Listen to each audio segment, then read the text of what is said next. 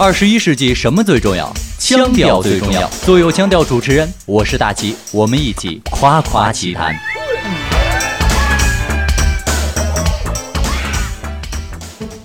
夸夸其谈，漫谈天下奇怪事。我是大吉。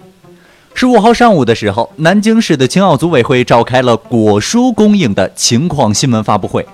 记者了解到啊，包括青奥菜谱所需的四十种蔬菜、十四种水果，都要确保重金属、农残、微生物的检测达标。记者随后又探访了青奥物流中心以及果蔬的总仓，这里的饮用水、果蔬都要通过层层的安检才能够出炉。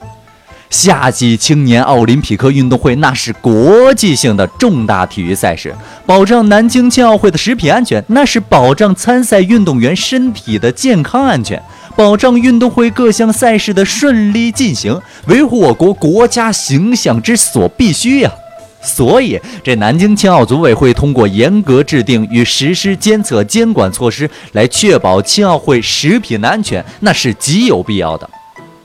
不过，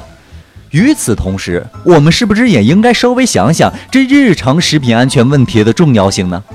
大家都知道，这食品安全直接关涉到每一个人的身体健康，而且关涉到千家万户的幸福安康。这些年来呢，各地也是时有各类食品安全事故的发生，损害与威胁着消费者的身体健康。广大的消费者那也是反应非常的强烈，而部分地方之所以会发生食品安全的事故，固然与部分食品制造企业以及个人唯利是图，为了获取更大的利益不惜实施违法犯罪的行为有关系，但是。究其根本来说，还是在于部分地方相关职能部门在这食品安全监管上存在不作为乃至腐败的行为，从而导致各类食品安全事故时有发生。而这次南京青奥会严格监管食品安全，说明了什么呢？说明了只要政府各个相关职能部门切实履责、积极作为，就完全有可能切实有效地保障食品安全，杜绝各类食品安全事故的发生。人们期待呢，类似南京青奥会这样的严格食品安全监管的做法，也能够延伸到日常食品安全监管的领域，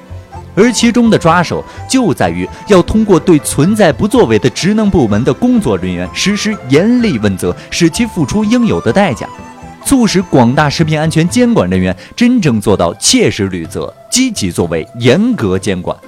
如此，日常食品安全与我们每一个消费者的身体安全才能够得到坚实的保障。如此，我们才不用眼巴巴地看着那青奥会上真正的安全蔬菜。好了，这一期的夸夸其谈就是这样。我是大齐，我们下期再见。